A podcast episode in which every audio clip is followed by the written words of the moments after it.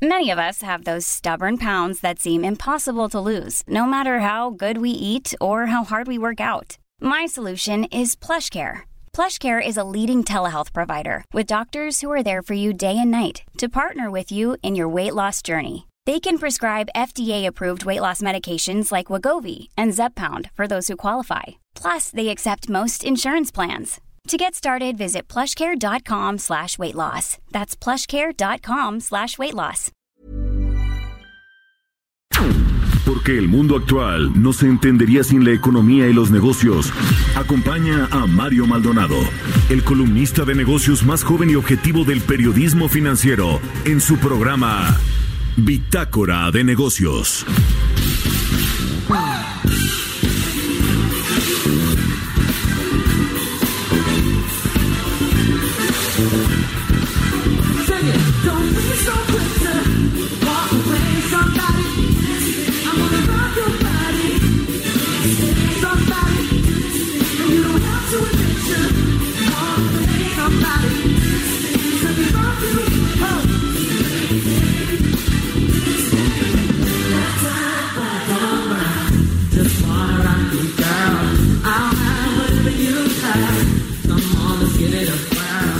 ¿Qué tal? ¿Cómo están? Muy buenos días, bienvenidos a Bitácora de Negocios. Yo soy Mario Maldonado y me da mucho gusto saludarlos en este martes, martes 4 de febrero del 2020. Iniciamos este día con una canción de Justin Timberlake que se llama Rock Your Body. Recuerde que esta semana estamos escuchando canciones de artistas que por diversas razones causaron polémica y opiniones divididas en cuanto a la calidad del espectáculo del medio tiempo del Super Bowl que se llevó a cabo este fin de semana allá en Miami, en los Estados Unidos. Y saludo con gusto a quienes nos siguen también en eh, la radio por la 98.5 de FM, aquí en la Ciudad de México, también en Guadalajara por la 100.3, en Tampico a través de la 92.5, en Villahermosa, Tabasco por la 106.3 de FM, en Acapulco por la 92.1, en el Estado de México a través de la 540 de, de AM y a partir de esta semana también en la 1700 de Tijuana, Baja California. Les cuento eh, rápidamente qué vamos a tener en el programa. Viene, por supuesto, Roberto Aguilar con todo lo importante de los mercados financieros, lo que sucede en el mundo con este asunto del coronavirus que sigue pues generando, eh, contagiando los mercados financieros. Ahora le tocó al eh, mercado petrolero, los precios del petróleo que traen una caída de 20% en lo que va del año eh, pues que tiene que ver con el problema de China, qué va a pasar con la economía china, va a dejar de comprar eh, petróleo al exterior por esta baja en la economía eh, de este país. Bueno, pues eso es lo que están previendo los productores de petróleo que pronto van a tener una reunión para ver pues cómo le dan salida a esta crisis de los precios que le digo han caído 20% en lo que va de este 2020. Vamos a platicar justo de este tema con Adrián Calcaneo, él es analista de la consultora IHS Market sobre este asunto, esta caída del precio del petróleo y cómo le pega a México, porque por cierto el viernes, ayer no cotizó la mezcla mexicana de crudo, pero el viernes ya estaba por debajo de los 49 dólares el barril, que es eh, pues eh, ciertamente lo que se puso en el presupuesto Así que bueno, pues Arturo Herrera y la Secretaría de Hacienda hicieron bien en contratar estas coberturas petroleras como un seguro ante la caída de los precios del petróleo. Vamos a hablar también con Ileana Rodríguez, analista internacional, sobre el Brexit, todo lo que sucedió con la salida del Reino Unido de la Unión Europea sus nuevas relaciones comerciales, que por cierto México tiene, va a tener que pues eh, firmar un nuevo tratado, un nuevo acuerdo comercial con el Reino Unido. Vamos a platicar de esto y otras cosas con Ileana Rodríguez, así que quédese con nosotros aquí en Bitácora de Negocios porque ya le tengo el resumen de las noticias más importantes con las que usted tiene que amanecer este martes 4 de febrero.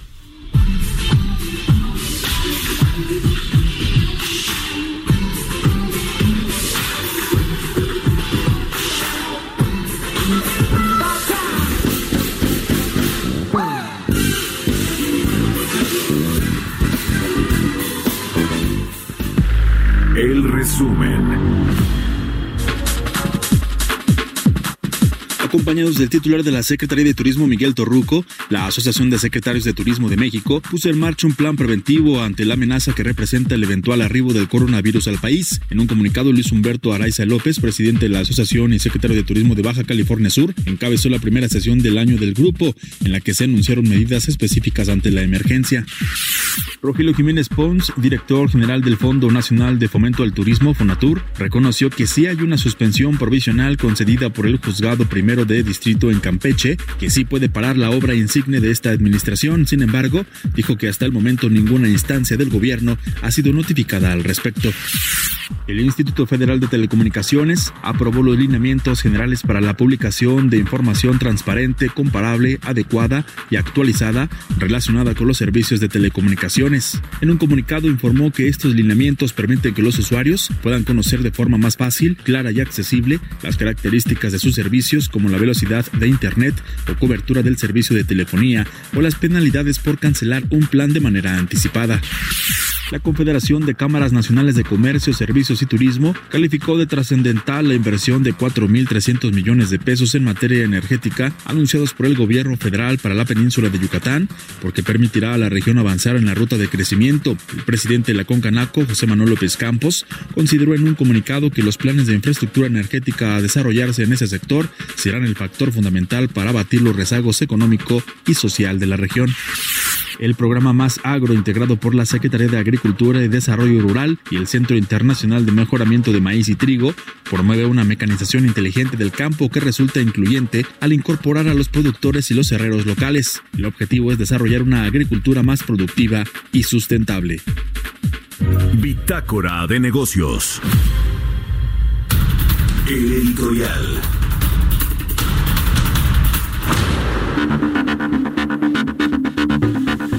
Bueno, pues en los próximos días tiene que publicarse ya en el diario oficial de la Federación esta reglamentación del nuevo etiquetado que van a tener los productos procesados, los productos de consumo, alimentos y bebidas que bueno, pues después de que se estuvo cabildeando, que se estuvo discutiendo esta posibilidad de poner un nuevo etiquetado que haga más visible el contenido eh, de los productos procesados, el contenido calórico, eh, de sodio, de azúcares, de grasas, etcétera, y que sea mucho más visible y que tenga leyendas claras sobre eh, los productos que pues están pues que tienen mucho contenido de, este calórico de sodio de azúcares y que bueno pues no cumplen con la necesariamente con pues las normatividades que eh, deben de tener. Ya estuvieron ahí la COFEPRIS, la Secretaría de Salud, la Secretaría de Economía, por supuesto los empresarios que dicen que no los tomaron en cuenta para aprobar este etiquetado que es muy parecido al que se tiene en países eh, sudamericanos, como es el caso de Chile, como es el caso de Perú. De hecho es eh, pues prácticamente una copia de lo que se tiene allá. Eh, lo cierto es que, y esto, esto es lo que me parece relevante, pues uno de los principales promotores de este nuevo etiquetado es el subsecretario de la Secretaría de Salud, Hugo López Gatel, quien, eh, bueno, pues es, eh, ha tenido un, papel mucho más relevante incluso que el propio secretario de esa cartera, de Jorge Arcoser, ha sido eh, relevante no solo en este tema del etiquetado, sino en la puesta en marcha del INSABI, que bueno, pues ha sido muy atropellada, que se lo hemos contado, también ha estado muy de cerca con el tema de las farmacéuticas, la distribución y los proveedores del sector público en materia de salud, también ha estado muy metido ahí, pero en lo que tiene que ver con el etiquetado llama la atención que Hugo López Gatel pues eh, es eh, fue parte de esta organización filantrópica del magnate Michael Bloomberg, que pues es uno de los multimillonarios que por cierto está compitiendo por ser el abanderado de los demócratas para competir en la eh, elección presidencial que se va a llevar a cabo este año en los Estados Unidos. Pues un multimillonario que tiene una fundación que se llama Bloomberg Philanthropies y a través de esta fundación pues ellos se han enfocado frontalmente a atacar este problema de la obesidad y el consumo de productos como los refrescos. Ha tenido una batalla cruzada completamente en contra de las refresqueras, de las productoras de refrescos. Y en México también ha financiado organizaciones como el Poder del Consumidor y Hugo López Gatel y su pareja pues fueron parte de esta fundación, los auspiciaron para estudiar en una de las universidades que es el alma mater precisamente de Michael Bloomberg, se llama Johns Hopkins University. Y bueno, pues se llama la atención porque además de esto, pues el actual subsecretario ya fue asistente investigador del Departamento de Epidemiología, Epidemiología de esta universidad y eh, su, su, pareja eh, también pues ha eh, presentado varios textos que tienen que ver con este asunto de regular a las bebidas y a los productos procesados, a los alimentos y bebidas procesadas y también eh, pues el tema de los impuestos ha estado ahí en la mesa. Así que pues eh, ahí está el tema. El, asunto es que esta fundación de Michael Bloomberg además ha financiado al Instituto Nacional de Salud Pública, que es pues un instituto eh, mexicano que hace investigación, que le provee y que le acerca a la Secretaría de Salud.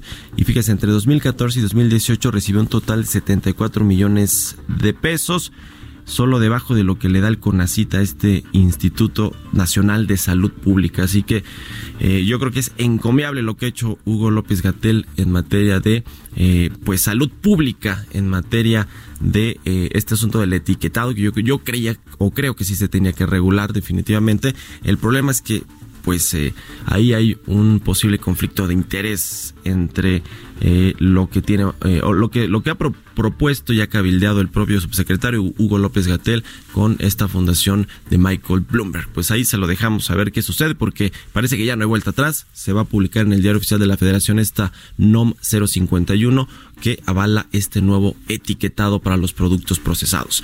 Bueno, son las 6 de la mañana con 13 minutos. Estamos en El Heraldo Radio en Bitácora de Negocios. Yo soy Mario Maldonado. Mercados bursátiles. Y ya está aquí en la cabina de El Heraldo Radio, Roberto Aguilar, nuestro analista de mercados. ¿Cómo estás, mi querido Robert? Buenos días. ¿Qué tal, Mario? ¿Cómo estás? Muy buenos días. Pues aquí revisando las últimas noticias relacionadas con el tema del coronavirus, pero fíjate que allí en los mercados accionarios de Estados Unidos descontaron una parte de los efectos justamente de esta, de esta pandemia y reportaron alzas moderadas ante los datos de la actividad manufacturera que creció en enero, luego de cinco meses consecutivos de baja. Y esto pues fue interpretado como cierta esperanza de que la prolongada caída de la inversión de las empresas pues ya haya tocado fondo. Otro factor positivo fueron las medidas del Banco Popular de China para mejorar la liquidez y aliviar la presión sobre su economía ante el impacto de la epidemia, aunque ayer en la reapertura tras el año nuevo lunar, que fueron varios días, se supone que las bolsas deberían de haber abierto desde el viernes, pero bueno, pues esta cuestión no se pudo y empezaron ayer, el principal indicador eh, bursátil cayó 7, cayó 7.7%, su peor caída en cinco años, mientras que Citibank anticipó que el crecimiento de China bajaría desde 6.1% en lo que cerró el año pasado hasta 4.8% en los primeros tres meses de 2020, que hoy es la estimación más baja de la que se tiene de los bancos internacionales respecto al impacto que tendría en la economía china. Bueno, es importante comentar que también China reiteró, el gobierno de China, que hará todo lo necesario y que prepara un paquete adicional de medidas. En dos días, Mario, el gobierno de China ha inyectado más de 242 mil millones de dólares a su economía, insisto, con tal de frenar, de amortiguar esta situación, pero pareciera que no ha sido suficiente. China confirma 425 muertes y 20 mil 438 afectados justamente por el brote de coronavirus. Se amplió a 23 países la presencia y se reportó el segundo deceso fuera de China. Estados Unidos reporta un segundo caso también de transmisión para sumar un total de 11 y reforzó su cerco sanitario para evitar la propagación del virus. De hecho, ayer algunas notas eh, circulaban y, donde se está pidiendo ya una cantidad de 250 millones de dólares como un gasto extraordinario para justamente financiar esta situación que como tú sabes eh, al declarar la eh, alerta sanitaria en Estados Unidos, pues tendrán muchas personas que pasar una cuarentena obligatoria que vienen provenientes de China y bueno, pues había que pagar el tema, todo esto que involucra justamente la logística. Y bueno, pues ayer China, también el gobierno de China está pidiendo ayuda urgente para materiales como máscaras, gafas y ropa de protección. Y ayer el Vaticano envió miles de máscaras médicas a China para ayudarlos a lidiar con el brote de coronavirus. Porque es importante y simbólico este asunto? Porque después de décadas de frías relaciones, los lazos entre el Vaticano y China mejoraron desde septiembre de 2018, cuando firmaron un pacto sobre el nombramiento de obispos. Y también la otra parte es que bueno pues había eh, China había estado renuente a que Estados Unidos pues le eh, otorgara ayuda y bueno al parecer ya moderó su eh, discurso y habrá algunos especialistas de Estados Unidos que viajarán a China para ayudar justamente en estas tareas. Pero como lo comentamos ayer también Mario pues ya ha tornado esta situación de la parte de salud a la parte política con muchas declaraciones también que tienen que ver con el presidente Donald Trump que acusó a China de no querer recibir su ayuda, sobre todo en una situación que preocupa a todo el mundo. Ayer los precios del crudo cayeron hasta su mínimo de más de un año, presionado por las preocupaciones sobre el descenso de la demanda de China, que es el mayor importador mundial de petróleo, esto por obviamente por el tema también del coronavirus,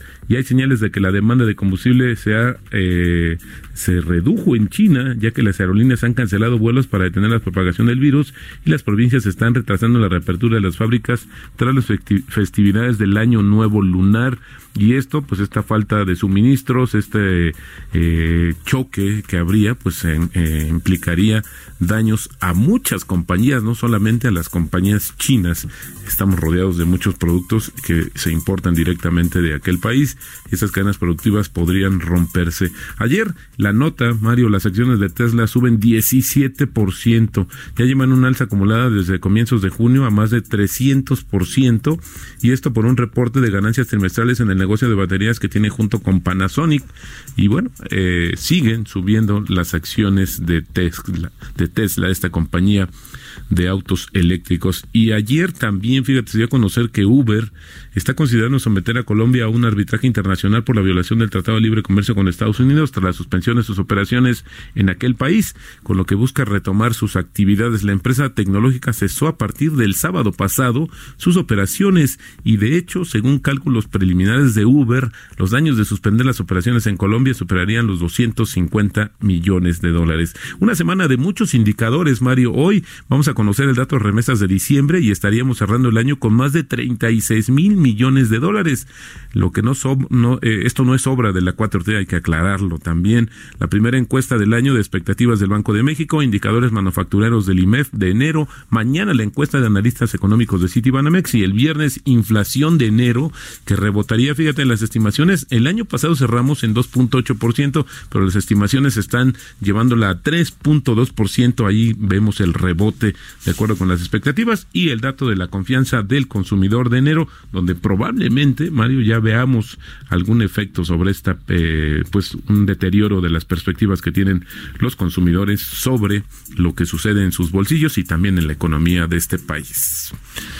Bueno, pues ahí está todo el asunto del coronavirus y bueno, la Secretaría de Hacienda dice que vamos a crecer 2% este 2020, que hay condiciones para poder lograrlo. ¿Cómo ves, Robert? Pues eh, la verdad es que eh, todo lo que venga, en realidad, después de una, de una tasa tan baja, de una comparación tan baja, pues será, se verá bien, se escuchará bien, pero sin embargo había que ver bajo qué eh, principios o cuáles son los factores que está considerando el gobierno, que ellos, como tú sabes, son más prudentes, no van a aceptar ni mucho menos, eso es, eso es políticamente incorrecto, sin embargo, hoy no vemos que estos proyectos de infraestructura, el fin de semana, la la semana pasada más bien, el subsecretario pues dio a conocer la misma receta que hemos escuchado, que van a hacer facilidades, que van a buscar una mayor recaudación, que van a impulsar también obras, pero la verdad es que se siguen anunciando y no hay absolutamente nada. Yo solamente sumaría, Mario, tipo de cambio 18.71, así es como está cotizando nuestra moneda en estos momentos. Oye, Robert, ¿y si no están los que 150, 170 mil millones de pesos que le quedan al fondo de estabilización? Bueno, eso eh, sería otra vez a tomar del, del guardadito y la verdad es que eso lo único que va a hacer es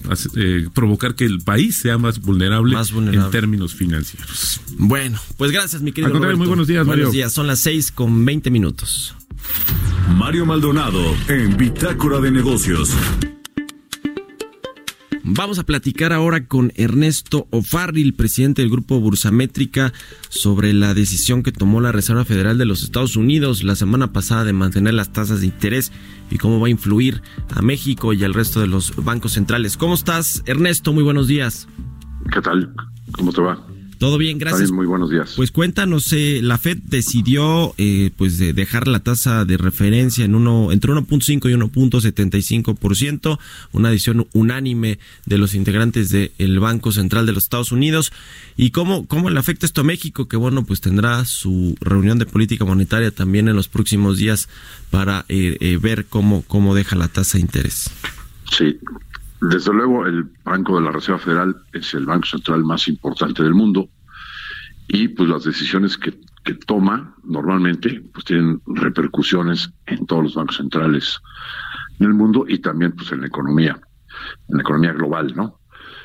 Bueno, pues en la semana pasada la Reserva Federal volvió a, a decidir el mantener las tasas de referencia en el nivel en, el que se encuentran ya desde hace algunos meses, como acabas de señalar, lo que se llama el objetivo de la tasa de fondos federales, que es la, te diría, la tasa clave de, todas las tasas en el mundo, pues se mantiene en el 1.50 a 1.75%. Eh, ya había dado señales en el pasado, este eh, comité de mercado abierto que se llama, que es el equivalente a la Junta de Gobierno del Banco de México, de que probablemente iba a hacer una pausa en eh, su estrategia de que a través de la política monetaria se empuje la actividad económica. Y es que, bueno, pues eh, también tuvimos la semana pasada el, dato oportuno de cuánto creció la economía americana en el cuarto trimestre, una una cifra preliminar, igual que en México también el INEGI nos dio una estimación preliminar de una caída del menos 0.3% en el PIB de México. Bueno, en el caso de la economía de Estados Unidos fue de un crecimiento del 2.1% anual. Eh, bueno, pues ese crecimiento es parecido al del tercer trimestre, pero el, el comunicado de este dato de crecimiento del PIB, atribuye en parte este dinamismo de la economía norteamericana a la reducción que hizo la Reserva Federal en el pasado, el año pasado, en tasas de interés, en las tasas de interés. O sea, sí está atribuyéndole ya un, un efecto tangible a la actividad económica en Estados Unidos a las reducciones de tasas de interés que se hicieron meses atrás. Otros bancos centrales están más o menos en la misma tónica. El Banco Central del Euro, también tuvimos hace unos días la reunión de, su consejo directivo y también decidieron dejar su tasa de interés en menos punto cincuenta. El Banco Central de Japón decidió también mantener su tasa de interés de referencia que está en menos punto diez anual y el Banco Central de Inglaterra, que ahora pues están eh, de lleno entrando al periodo de transición para la salida del Reino Unido de la Unión Europea, eh, pues también decidieron mantener su tasa de interés en el 0.75%. Viendo las, los indicadores de la economía mundial, lo que se observa es que prevalece cierto crecimiento en, en los diferentes PIBs. En, en el interior de los países se observa eh, una contracción en la parte manufacturera, eh, particularmente en la industria automotriz, por ejemplo, en, en, el Reino Unido, al igual que en México, hay reducciones en la producción de automóviles de 14% anual. Eh, entonces, estás viendo una contracción de la industria que es resultado del proteccionismo comercial impulsado por el presidente Trump, que le ha pegado a la manufactura en todo el mundo, pero los mercados internos en cada país siguen estando fuertes y entonces están decidiendo mantener las tasas de interés. ¿Qué es lo que puede pasar en, el Banco de México? Bueno, pues tuvimos la cifra oportuna del PIB al cuarto trimestre y el INEGI nos dice que el cuarto trimestre el PIB de México cayó menos 0.3% anual, cosa que nosotros vemos difícil de sostener dado que ya conocemos los datos del IGAE eh, oficialmente publicados tanto de octubre como de noviembre, menos 0.7, octubre menos 0.8, noviembre, para que el promedio sea menos punto tres, pues diciembre tendría que haber crecido al más punto seis, cosa que vemos realmente en chino. Sí, sí, sí. oye, Ernesto, nuestra estimación es una caída del 1.8% en el IGAE de diciembre. De diciembre, sí. No un crecimiento del punto 6. Bueno, pues, eh, ¿qué, ¿qué hará Banco de México? Pues es probable que veamos todavía una reducción de un cuarto de punto. Eh, al interior de la Junta de Gobierno vemos que hay dos eh, integrantes que podríamos considerar son como que las, las gaviotas o las palomas, que son el señor Esquivel y el señor Jonathan Heath. Jonathan, bueno, el señor Esquivel siempre se va por eh, una reducción de medio punto en la tasa de interés. El señor Jonathan Heath ya en la última reunión se moderó y ya nada más 25 puntos base. Oye, justo eso decía eh, Gerardo Esquivel, ¿no? Publicaba ahí un texto que, que eh, hizo público también a su vez en, el Banco de México y decía, a ver, la política monetaria que eh, no, no hemos eh, reducido la tasa a pues al nivel que la economía mexicana lo necesita, pues fue parte de las razones por las cuales caímos 0.1% según este dato ajustado del, del INEGI para el 2019. Nos tardamos, nos tardamos sacar el Banco de México en, eh, pues eh, eh, relajar la política monetaria mientras lo hacían los otros bancos centrales y ahora que ya tienen que moderarse, pues ya no, no hay mucho margen de maniobra, ¿no? Ese margen de maniobra se agota porque esta caída en la actividad económica haría normalmente que el Banco Central tuviera más espacio para bajar las tasas. Y más porque tenemos la tasa de interés real pues de las más altas del mundo, creo que somos el tercer lugar, ¿no?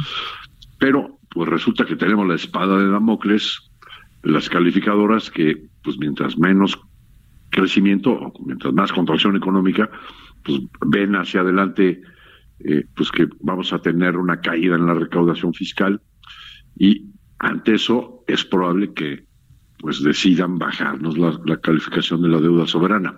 Y dado que tenemos 116 mil millones de dólares de bonos gubernamentales en manos de residentes en el exterior que están ahí por el grado de inversión, pues en la medida que ese grado de inversión peligra, pues sí es un grave riesgo para la estabilidad financiera de nuestro país. ¿no? Y para el tipo de cambio que tanto le importa ese indicador al presidente López Obrador. Bueno, pues estaremos pendientes de todo esto. Mi querido Ernesto, muchas gracias por tomarnos la llamada este Al contrario, gracias. buenos días, Ernesto. Muy buen día y buena semana. Igualmente, Ernesto Farril, presidente del grupo Bursa Métrica. Con esto vamos a hacer una pausa. Son las 6 de la mañana con 28 minutos. Ya regresamos aquí a Bitácora de Negocios. Continuamos en un momento con la información más relevante del mundo financiero en Bitácora de Negocios con Mario Maldonado. Regresamos. Estamos de vuelta en Bitácora de Negocios con Mario Maldonado. Entrevista.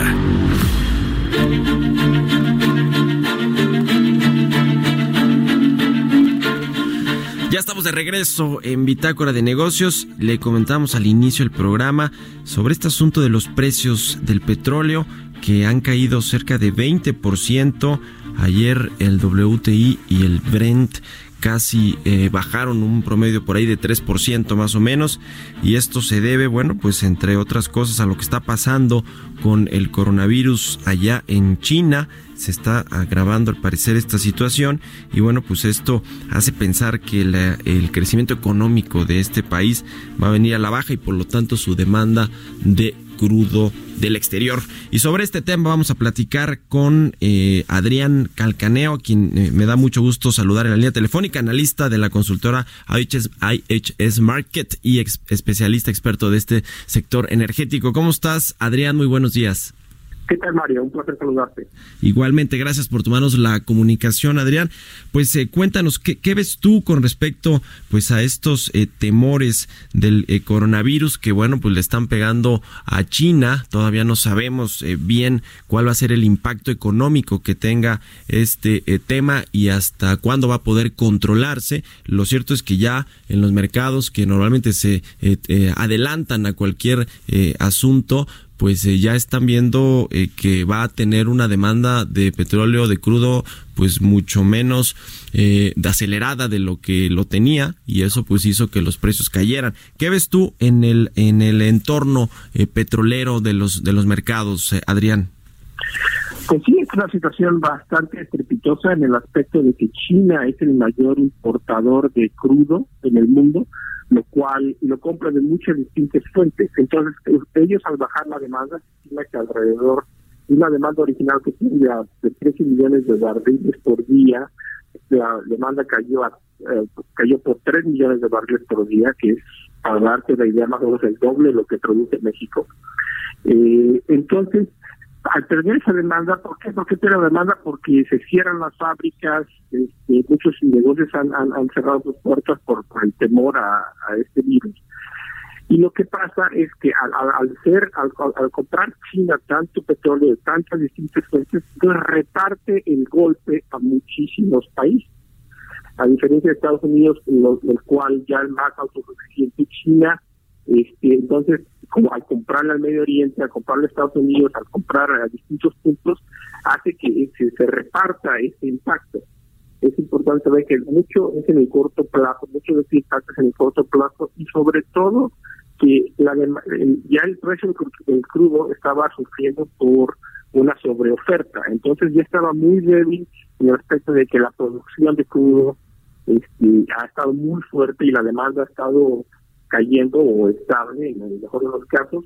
Entonces digamos que este es una un golpe más a este, este precio del crudo eh, y sobre todo con el consumidor más grande en el mundo. Sí, China es el principal importador de, crudo y el segundo consumidor más importante del mundo. Entonces, ahí la relevancia. Bueno, prácticamente todo lo que pasa con la economía china tiene una repercusión mundial. Es la segunda potencia más eh, fuerte después de los Estados Unidos, que bueno, pues eh, eh, también estaban, están todavía en un asunto ahí de tensiones comerciales, aunque han, han, venido a la baja y sobre todo ahora ya con este asunto del coronavirus. Oye, Adrián, ¿cómo, cómo le afecta esto a México? Porque también pues la mezcla mexicana de crudo de exportación ha tenido ajustes a la baja en su precio. El viernes pasado, si no mal recuerdo, ya estaba por debajo de los 49 dólares por barril, eh, pues incluso debajo de la proyección que tiene el gobierno federal en este paquete económico, en sus criterios de política económica. ¿Qué ves? ¿Cómo le, le va a afectar esto a México, esta caída en los precios del petróleo?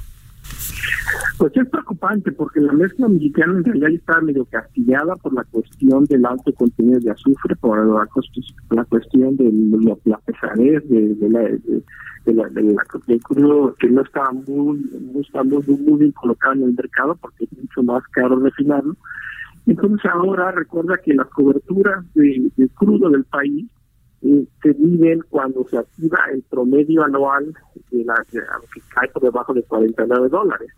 Entonces, entre más tiempo pasemos, obviamente con menos, a menos de 49 dólares es cuando se activa la cobertura y la cobertura generalmente se hace por cierto número de barriles. Entonces, siempre, siempre, siempre solo tienes un tiempo determinado, no es infinita la cobertura para todo el año. Entonces, obviamente, hace que, el riesgo de que se nos acabe la cobertura se, incremente y, obviamente el, golpe a las finanzas, no tanto tanto como ustedes como Hacienda, es, brutal. Entonces, es, es importante saber que, o sea, a pesar de que las coberturas ayudan, tampoco son la, la panacea en cuanto a la solución y hay que, hay que mantener la, la este este este este, este número muy muy muy en cuenta sobre todo para la reparación del resto del año cerró la mezcla mexicana en 48 quince dólares por barril, o sea, ya unos 85 centavos abajo de la proyección que tiene Hacienda. Y como tú dices, eh, bueno, pues, ¿te acuerdas que fue tan polémico este tema de si iban a contratar o no estas coberturas petroleras? Había ahí, pues, eh, eh, mucho, mucho silencio de parte de la Secretaría de Hacienda. Finalmente las contrataron y eso, pues, se representa un salvavidas, aunque como tú dices, Adrián, pues, no, no es, no son infinitas estas coberturas, ¿no? Es para algún precio del petróleo. Qué bueno que los diputados ahí que eh, revisan el presupuesto pues no le movieron porque si no sí estaríamos en, en, eh, pues en vísperas de tener una crisis por este asunto de los precios. Ahora, eh, México ciertamente se preveía que quizá podía estar por arriba de este precio de los 49 dólares por barril la mezcla mexicana antes de que pasara todo este asunto del coronavirus. Ahora, pues el gobierno si creía que iba a tener mayores ingresos excedentes por la venta de petróleo al exterior, pues que, que ya no, no, no lo piense, ¿no? Y que lo saque ahí de su eh, de sus de sus proyecciones también, aunque bueno, eh, no están formalmente ahí porque el precio del barril está en 49 dólares y hay unas coberturas, pero sí ya no va a haber estos excedentes, al menos en el corto plazo. Sí, eso habla también de que también apostarle tanto y depender tanto de, lo que es el precio del petróleo es también peligroso. Yo creo que uno de los grandes logros de los últimos 30 años que ha tenido México es no depender tanto del, del crudo. En, al principio de los 80 era el 80 y tanto por ciento de las exportaciones, ahora nada más representa como el 20 por ciento de la economía, lo cual es, positivo, pero también regresa a, hablar de que la diversificación de la economía es, importante y, y, tanto enfoque que ha habido últimamente en, en, en el sector energético también, pues obviamente es un sector que al, mismo tiempo sí da mucho mucho dinero, muchos recursos al país, pero también tiene, obviamente, es un, es un mercado global en el cual este, cosas como el coronavirus o el ataque de Irán, pues te pueden afectar tu balanza normal. Entonces, es, hay que hay que aprender a lidiar con este riesgo y tampoco poner todos los este los dos en una cabata ahora eh, la organización de países exportadores de petróleo la OPEP eh, ya anunció que se va a reunir ahí junto con, con Rusia para eh, creo que a partir de, de este martes de hoy para analizar pues este asunto de la caída de los precios del petróleo y cuánto cuánto tiempo puede durar esta crisis sanitaria del coronavirus. ¿Qué, qué, qué crees que va a suceder después de esto? Normalmente lo que hacen pues, es ponerse de acuerdo para que los, los precios del petróleo están muy abajo, pues eh, buscar alguna forma de reducir la, la, la eh, oferta y que, bueno, pues puedan revalorarse un poquito, ¿no? Pero, eh, ¿qué, qué, qué expectativa tienes de estas reuniones de dos días que van a llevar a cabo ahí eh, la OPEP y Rusia? Sí, eh, nuestra expectativa más o menos es de que van a hacer un recorte por lo menos de medio millón de barriles por día posiblemente puede llegar hasta el millón de barriles por día en, cuanto a producción, como tú me dices, para tratar de suavizar el impacto de lo que está pasando. Obviamente todo depende, obviamente si China recupera este, el control, pues en realidad vuelve, estas fábricas se vuelven a abrir, los comercios vuelven a abrir, entonces yo creo que ahorita es suavizar el impacto para que no continúe la, la caída tan estrepitosa y simplemente esperar a que China tome el control de, la situación. Es difícil, entonces posiblemente veamos la situación no mejora más recortes en el futuro eh, a mediano plazo. Bueno, pues vaya, vaya tema. Vamos a estarle dando seguimiento y ojalá que podamos tener aquí el contacto contigo, Adrián, eh, para que nos, nos ayudes a entender lo que está sucediendo en el mundo con el sector energético, particularmente el tema del petróleo. Muchas gracias, Adrián Calcaneo, analista de la consultora IHS Market, por habernos tomado la llamada este día. muchas gracias a ti, Mario, y un saludo a ti y a tu audiencia. Igualmente para ti. Son las 6 de la mañana con 42 minutos. Vámonos a otra cosa. Historias empresariales.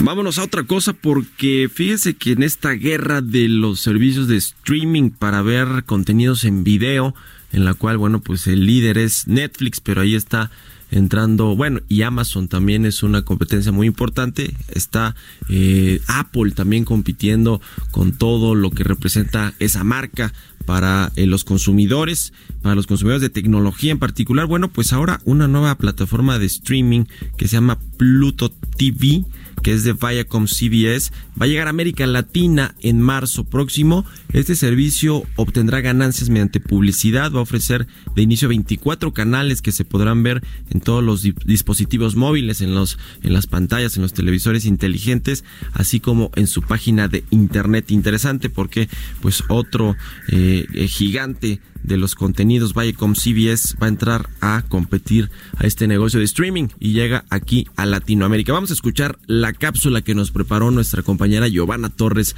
al respecto de este tema. Marzo habrá una nueva plataforma para ver televisión, pero será totalmente gratis para los usuarios.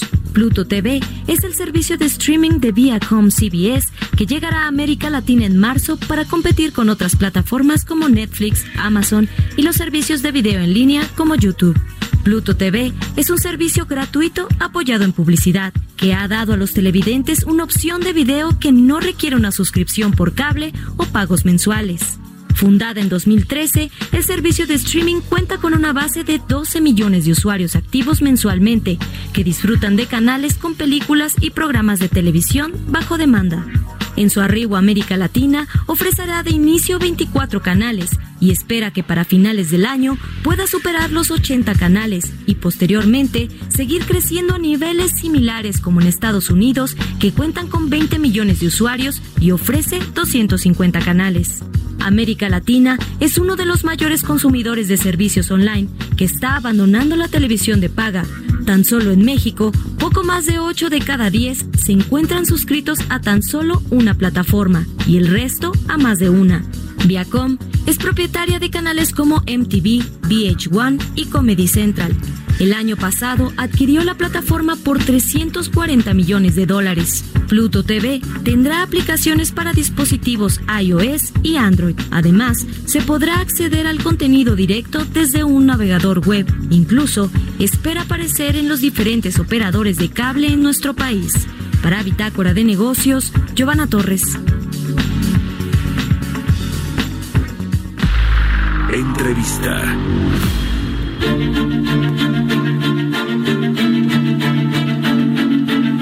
Bueno, y en temas internacionales también y que tienen que ver pues eh, con el comercio y con acuerdos comerciales, pues este eh, viernes eh, a la medianoche, después de 47 años, el Reino Unido dejó finalmente la Unión Europea, este famoso Brexit se concluyó la semana pasada, finales de la semana pasada.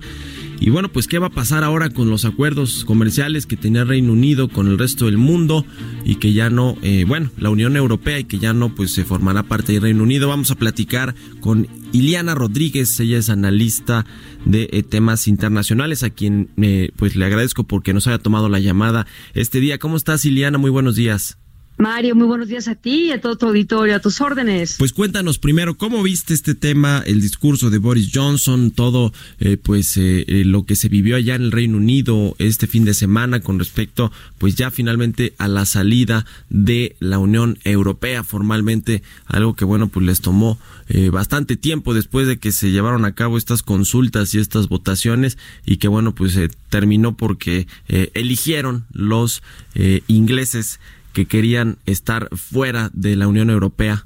Eh, pues fíjate que mm, el, el discurso que Boris Johnson emitió el mismo día en que por fin logran un acuerdo de salida, sin duda es conciliador con aquellos que votaron por la salida y por los indecisos, porque recordemos que al final incluso estuvo en tela de juicio la posibilidad de un nuevo referéndum, el referéndum enarbolado justamente por Jeremy Corbyn, el laboralista que pretendía que esto podía tener marcha atrás, pero pues todo indicó que no, eh, los laboralistas fallaron, eh, desde, eh, vamos, no he visto una reacción así en votaciones para separarse de Europa. Sin embargo, llama la atención un discurso que, que, dio ayer el propio Boris Johnson, ayer 3 de febrero, sí. donde mm, por más de media hora él se dedica a hablar sobre si somos como europeos o los, como los británicos, así dice, si somos más Europa o somos menos por salirse de ese bloque.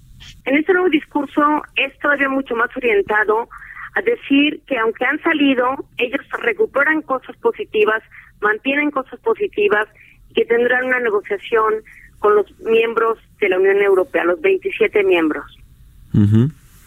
Entonces, ahora, ¿qué esperar? Bueno, eh, nosotros, por ejemplo, México tiene un tratado de libre comercio con la Unión Europea. Eso es lo que pretende hoy día el Reino Unido, tener un tratado de libre comercio con los 27 miembros de la Unión Europea. Pero sin duda, muchas de las negociaciones que tenía y que le eran ventajosas no tendrán el mismo impacto que tendrán con un nuevo tratado como lo puede ser un tratado de libre comercio. ¿Y por qué? Porque el grado de articulación que tiene o tenía, todavía tiene hasta, aquí, hasta el 2021 cuando se separa el Reino Unido con las demás partes de la Unión Europea, es mucho, muy importante. Recordemos que hay una concepción de lo que es el derecho comunitario que permite articular la Unión Europea a través de agencias comunitarias donde los estados ceden o legan parte de la soberanía para determinados temas. Por ejemplo, el tema de salud, el tema laboral, el tema de las comunicaciones, eh, los temas que tengan que ver con el, el derecho, los derechos humanos y una serie de temas, el tema de seguridad, etcétera, energía, que es mucho, muy importante en esta articulación y que salirse de repente, por supuesto, tendrá un costo importante para el Reino Unido. No va a ser un proceso fácil y si no logra una negociación importante, como lo puede ser un acuerdo de libre comercio, tendrá que negociar multilateralmente con cada uno de los 27 miembros que hoy están en la Unión Europea. Y ese tema le va a costar. ¿Por qué? Porque sin duda no van a ser los mismos formatos de negociación que se adquirieron desde el primer antecedente histórico que tiene el Reino Unido con la Unión Europea y que fue la Comunidad del Acero y el Carbón en los años 50, puesto en vigor en 1952.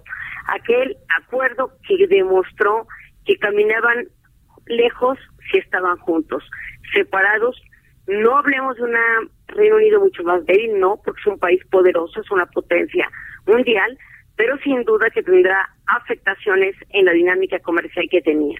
Este es el panorama. Ya, ahora, ¿qué va a pasar con México? Porque efectivamente yo creo que eh, ahí los ingleses eh, en Reino Unido van a estar pues más preocupados por eh, que se respete este acuerdo de libre comercio con sus ex socios de la Unión Europea.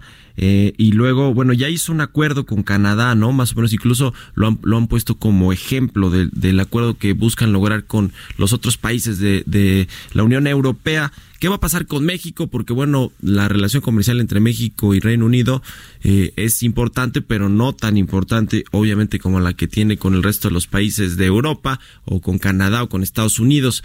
¿Crees que nos van a dejar olvidados? ¿Nos vamos a tardar tiempo en hacer este esta renegociación comercial con ellos, de los acuerdos comerciales? ¿Qué, qué, qué se ve en el panorama, Iliana?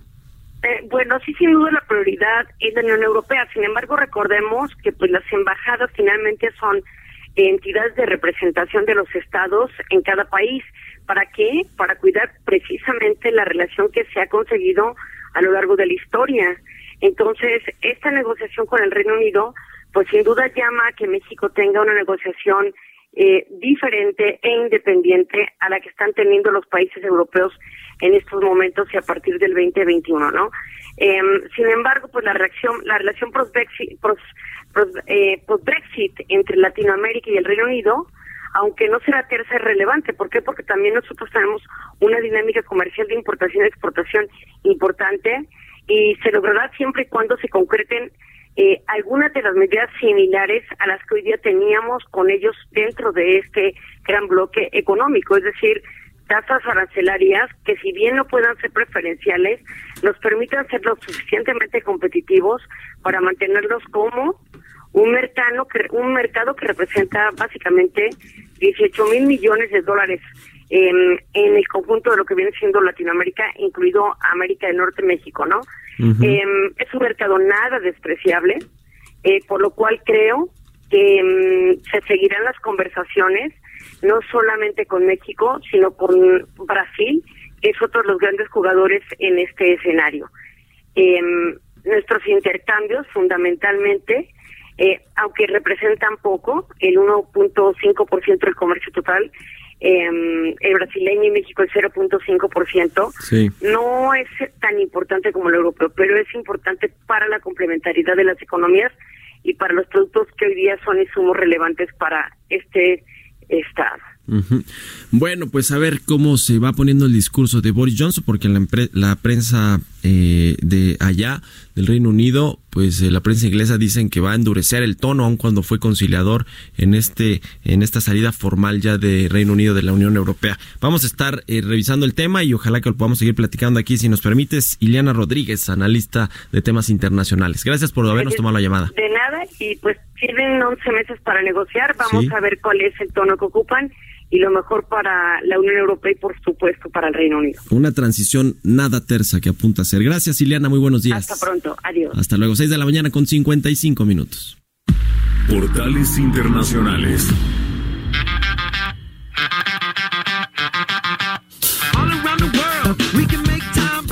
Ya está Jesús Espinosa, nuestro jefe de información, con la información internacional. Arráncate, mi querido Jesús, porque tienes uno con 30. Menos todavía, porque nos falta un anuncio final, ¿no? Vámonos rapidísimo, Mario. Comenzamos con el Financial Times. Esta mañana, eh, BP o BP o eh, British Petroleum advierte que el coronavirus podría afectar el crecimiento de la demanda de petróleo en un 40%. Y es que el petróleo y también sus rivales están bajo presión debido a que los precios más bajos han compensado el aumento de la producción. En Bloomer.com, la administración Trump despeja también el camino para nuevos aranceles monetarios, donde un acuerdo comercial de Brexit es más importante para Boris Johnson, también otro de los temas. Y el virus sacude la economía de China, obligando a repensar en casi todo. Y es que este país está preparando medidas para adaptarse a una tasa más lenta de crecimiento económico, ya que el brote de coronavirus muestra pocos signos de disminución. Y finalmente, Mario, en expansión, el fabricante surcoreano de vehículos eh, Hyundai Motor, que es su filial de Kia Motors, anunciaron este martes que se la producción en todas sus plantas de Corea del Sur para el viernes ante eh, la escasez también de los componentes de China por el brote del coronavirus. Así el panorama internacional. Mario, buenos días. Muchas gracias Jesús, buenos días y yo me voy a despedir ahora con un anuncio importante porque desde ayer ya eh, el Heraldo eh, TV está en la televisión abierta aquí en la Ciudad de México, era metropolitana por el canal 28, también en las plataformas de Easy y de Sky y desde el 10 de febrero va a estar en canal 10. Así que, pues, un, eh, una felicitación a todo el equipo del Heraldo Media Group que, bueno, pues hace este sueño realidad de estar en la TV abierta. Felicidades. Y con esto llegamos al final de Bitácora de Negocios. Gracias por habernos acompañado este martes. Lo dejamos en los micrófonos de El Heraldo Radio con Sergio Sarmiento y Guadalupe Juárez. Y nos escuchamos mañana en punto de las 6 de la mañana.